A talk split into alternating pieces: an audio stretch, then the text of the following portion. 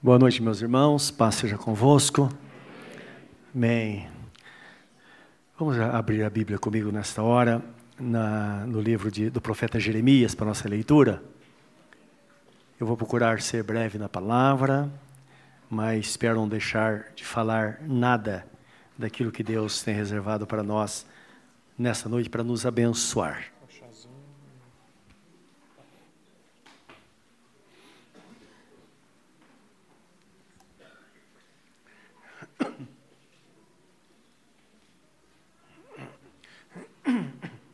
Jeremias capítulo 17, nós vamos ler, meus irmãos. Então, abra, por favor, nesse capítulo, desculpa, capítulo 18, 1 a 6, e nós vamos orar, pedir que Deus nos abençoe nessa noite. Ele venha aquecer o nosso coração com a sua graça, venha nos abençoar, porque Ele é muito bom, na verdade. E quando terminar o culto, os irmãos fizeram com muito carinho chocolate, chá, café, já para combater o frio, tá bom? Assim que terminar, você pode tomar seu chazinho ou seu chocolate. Vamos orar. Querido Deus, que a tua palavra, com toda a simplicidade possível, fale ao nosso coração. Está escrito que a tua palavra, ela é como maçãs de ouro colocadas em salva de prata. Salva de prata é o nosso coração que está preparado para recebê-la, Senhor. E que por meio dela sejamos abençoados nesta noite de forma completa. Nós sabemos que o nosso louvor é oferecido a Ti. E às vezes uma decisão do coração, ó Deus, de estar aqui nesta noite para Te louvar, pode contar muito diante do Senhor. É, pode ser uma disposição de fé. Que assim seja, Senhor, nas nossas vidas. Em nome de Jesus, o Senhor. Amém. Meus irmãos, diz assim a palavra, Jeremias 18. A palavra do Senhor que veio a Jeremias dizendo: Levanta-te e desce à casa do oleiro, e lá te farei ouvir as minhas palavras. E desci à casa do oleiro, e eis que ele estava fazendo a sua obra sobre as rodas. Como o vaso que ele fazia de barro se quebrou na mão do oleiro, tornou a fazer dele outro vaso, conforme o que pareceu bem aos seus olhos fazer. Então veio a mim a palavra do Senhor, dizendo: Não poderei eu fazer de vós como fez este oleiro, ó casa de Israel. Diz o Senhor: Eis que, como o barro na mão do oleiro, assim sois vós na minha mão, ó casa de Israel. Amém. Temos a plena liberdade de discorrer sobre esse texto. Nós temos falado sempre que as coisas do passado, todas elas focavam em Cristo. E também a palavra diz que a Israel de Deus é a igreja. Israel não é aquele que é circuncidado na carne, mas sim circuncidado no coração, circuncidado com o sangue de Cristo. Então temos a liberdade, porque também esta é uma palavra para nós. Levanta-te e vá à casa do oleiro, é o que diz o texto ao profeta Jeremias. Às vezes Deus nos leva, meus irmãos, é, a algum lugar, ou a algum lugar específico, para ali poder falar conosco. Não é verdade? Então devemos considerar isso no nosso coração. E hoje queria que nós prestássemos atenção simplesmente pelos pelo fato de estarmos aqui. Porque a Bíblia Sagrada fala que o próprio Espírito Santo que move todas as coisas e ele é que nos traz a presença de Deus. E de repente Deus pode ter trazido você aqui porque Ele quer falar ao seu coração. Simples assim. Mudar a sua vida, mudar o seu destino, não é? Para que todos nós tenhamos então uma história para contar. É interessante que naquela olaria, quando eles, eh, o oleiro estava faz, eh, fazendo o vaso, o profeta observava. Foi a ordem divina, que ele observasse o que estava acontecendo lá. Deus não falou nada enquanto ele não visse tudo o que estava acontecendo. E nós observamos aqui três coisas importantes que temos certeza que ele observou. Primeira coisa, o texto é bem claro em dizer que o vaso era de barro. Isso tem muito a ver conosco, não tem? O vaso de barro. E nós sabemos que sim. Segundo lugar, quando o profeta observava, ele via a fragilidade daquele barro.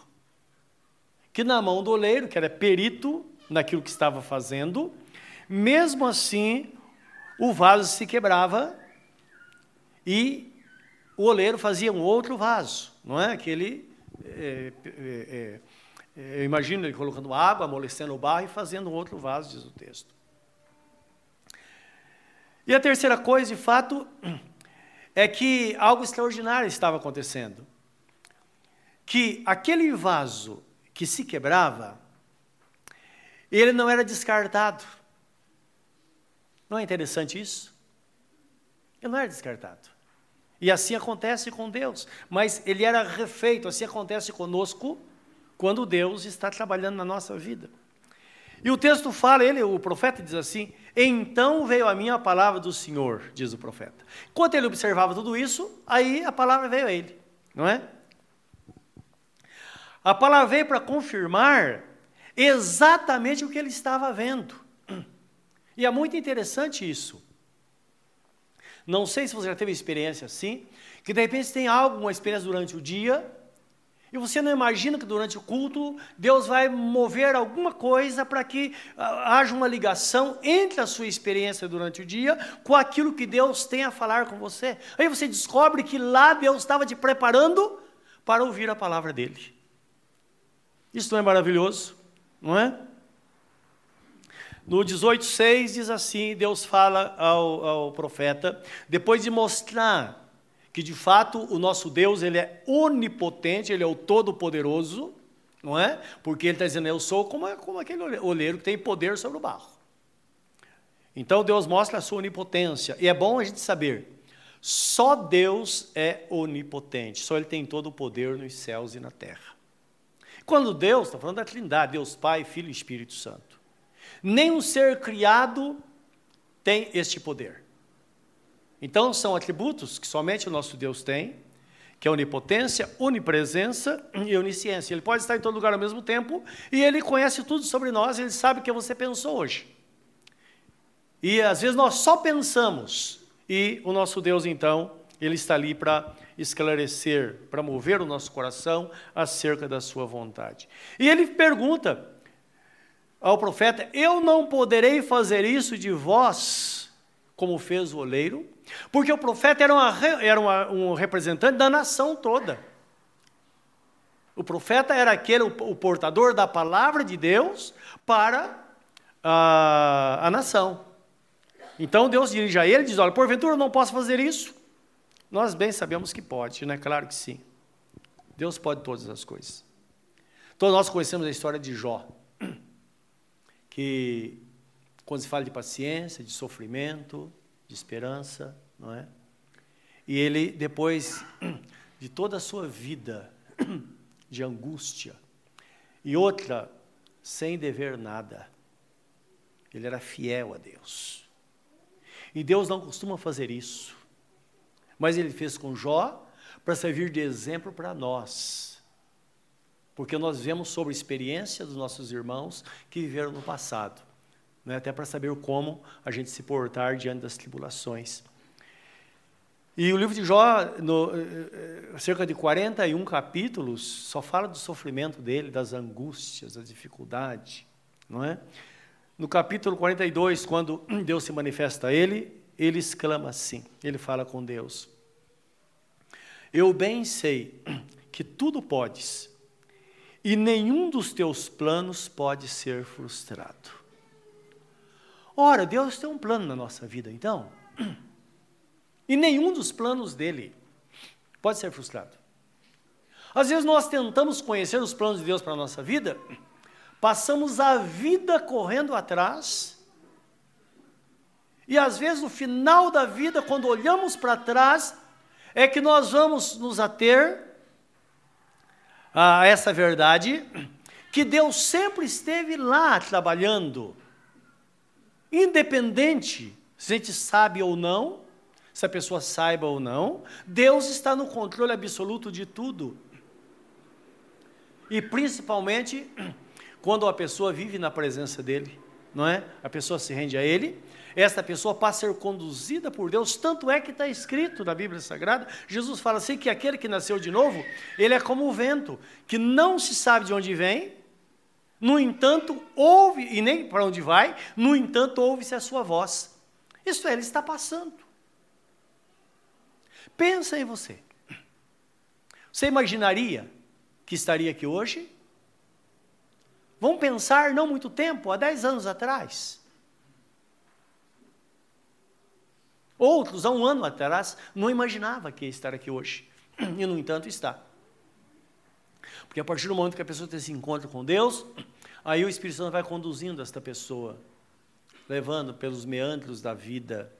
E depois ela descobre que ela sempre, de fato, foi conduzida por Deus, e até as coisas ruins contribuíram para o seu bem. Por isso que está escrito que todas as coisas contribuem juntamente para o bem que amam a Deus, que eles são chamados segundo o seu propósito. Isto é, todas as coisas, a gente junta todas as coisas. Experiências boas, experiências ruins. Junta todas elas, vamos descobrir que todas elas estavam dentro do plano que Deus tinha para a nossa vida. Sofrimentos, alegrias, não é?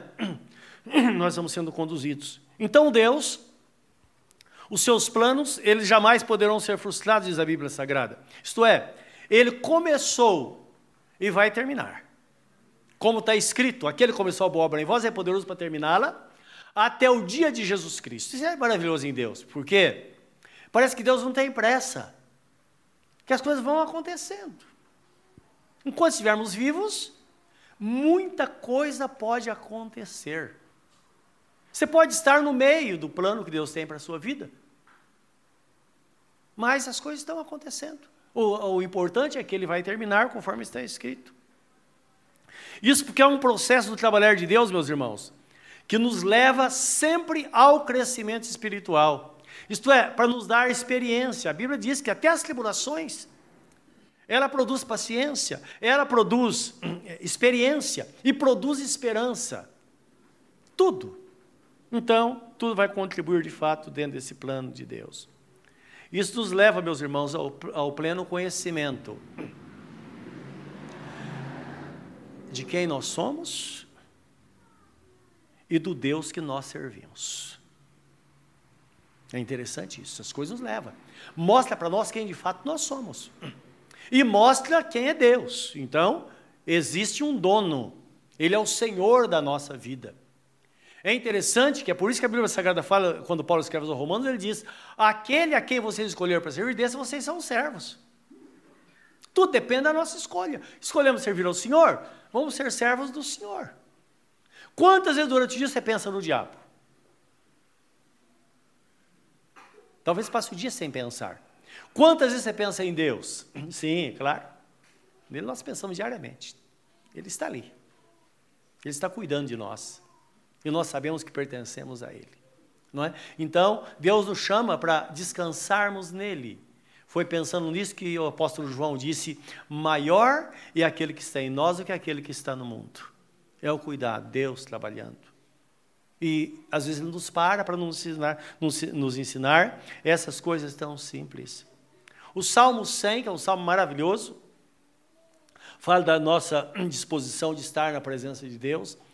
Quando chega no versículo 3, a Bíblia Sagrada fala assim: Sabei que o Senhor é Deus, e nós somos povo seu e ovelhas do seu pastoreio. Então ele não é simplesmente o nosso dono, ele pastoreia a nossa vida, ele cuida de nós. Ele cuida de nós. E é verdade. E ele colocou em nós, é engraçado isso, quando a Bíblia Sagrada fala que Jesus é o bom pastor, o Velho Testamento fala que o Deus Todo-Poderoso é o bom pastor, nada nos faltará. No Novo Testamento, Jesus Cristo fala: Eu sou o bom pastor que dou a vida pelas ovelhas.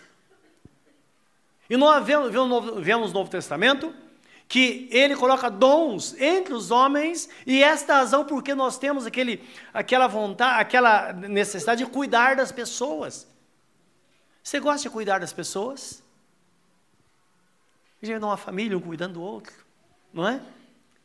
É assim. Mas acontece isso. Eles não sabem por quê. Hoje nós estávamos, eu, eu, o irmão Jonas e o irmão Babu, o Eduardo, estavam colocando, fechando aqui para. pensando no frio. Né? E um deles falou: Pastor, mas como o senhor mima as ovelhas? Eu disse: É o mínimo que eu posso, posso fazer.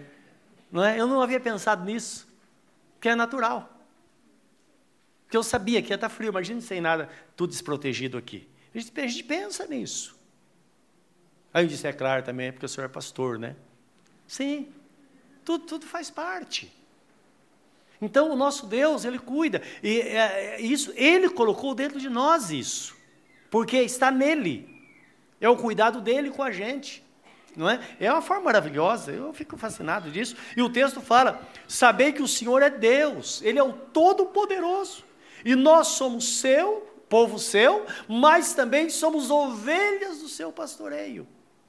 Salmo 23 fala que Ele nos conduz às águas de descanso, Ele refrigera a nossa alma, ainda que andemos pelo vale da sombra da morte, não tem por que ter medo. Ele está conosco para nos consolar, para nos guardar. Mesmo quando tudo terminar aqui. E se não der certo? Se não der certo, Deus vai estar lá também. Ele vai estar cuidando. Porque no final das contas, nós viemos este mundo e vamos deixar este mundo para habitarmos eternamente com o Senhor. Olha que coisa maravilhosa. Essa é a bendita esperança da salvação, focada na Bíblia Sagrada. Estando diante de um Deus maravilhoso. Livro de Mateus, capítulo 9, 35 e 36, fala que Jesus percorria todas as aldeias, os campos, e ele pregava o evangelho do reino. Isto é, ele desafiava as pessoas, ó, tome uma decisão. Porque sem tomar decisão, a gente não chega a lugar nenhum, porque não há objetivo. Não é a decisão nos leva a objetivos claros para a nossa vida. Esse é o caminho que vou seguir. Então ele pregava o evangelho do reino, ele ensinava, o ensinamento são princípios morais e éticos que ele ensinava, coisas que vão reger, que regem a nossa vida obrigatoriamente. Ele ensinava para que tenhamos uma vida melhor. E ele curava os enfermos, os quebrantados de coração. E o texto fala que ele via as pessoas desnorteadas, aquela pessoa aflita, aquela pessoa que sem esperança, ele via como ovelhas que não tinha pastor. Então não pense que Jesus não se preocupa com você. Claro que se preocupa. Às vezes a pessoa está dispersa, mas não, não que Deus esteja se preocupando, Ele está cuidando não é? E quantas vezes Deus move céus e terra para que a gente possa, de fato, ter um encontro com Ele, para que então Ele possa nos conduzir. Então diz o texto, é a forma que Ele vê o aflito. E o texto que lemos primeiro diz que o profeta viu a situação daquele vaso, que foi refeito pelo leiro. É isso que ele faz. Porque não adianta só ter compaixão e não ter atitude. Jesus ele tem compaixão, e ele faz. É por isso que está escrito: se alguém está em Cristo, é nova criatura, as coisas velhas já passaram, e que tudo se fez novo. Então, está falando de fazer algo novo, viver em novidade de vida, não é? Esse é o propósito divino para a nossa vida, meus irmãos, e é isso que ele viu. E Deus fala com ele: olha, uh, uh, Jeremias, assim eu faço com aquela pessoa fragilizada, que não tem esperança a pessoa pensa que está no fim, mas não pode estar no começo. Não é? Mas eu, o vaso está rachado, ah, vai, vai para o lixo. Não vai, com Deus não vai. Ele muda tudo. Talvez você esteja aqui hoje, você esteja tão alquebrado que seria uma, uma situação assim moída por dentro, não é? Você precisa de uma renovação. Deus vai fazer isso. Ele trouxe você aqui só para você ouvir isso hoje. Olha, não pensa que você está sozinho, não. Eu vou fazer isso com você.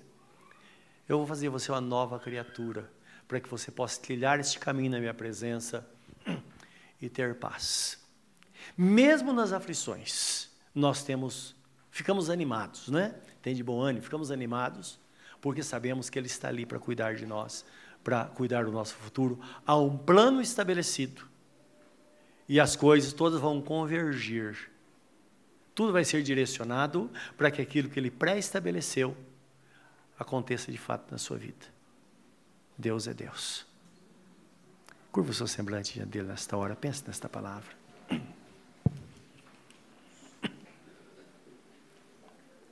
Fale com ele neste momento. Fala, Senhor, eu me coloco nas tuas mãos, como aquele vaso estava na mão daquele oleiro. Senhor Deus, renova-me. Senhor, faz coisas novas no meu coração nesta noite. Eu, eu tenho entendido a tua verdade, ajuda-me, Senhor, a praticá-la, a viver para ti, andar nos teus caminhos. Ajuda-me, Senhor, a estar na tua santa vontade. Ela é sempre boa, perfeita e agradável.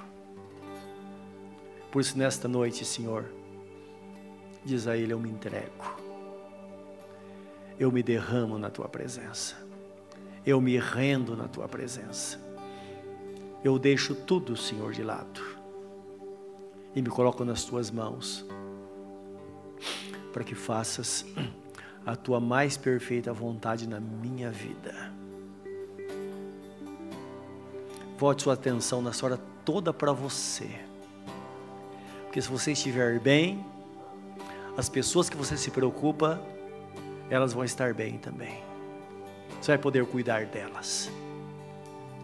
Portanto, foque em você e fala: Senhor, é este vaso que precisa ser mudado. Dá-me esta graça, eu te peço no santo nome de Jesus. Amém.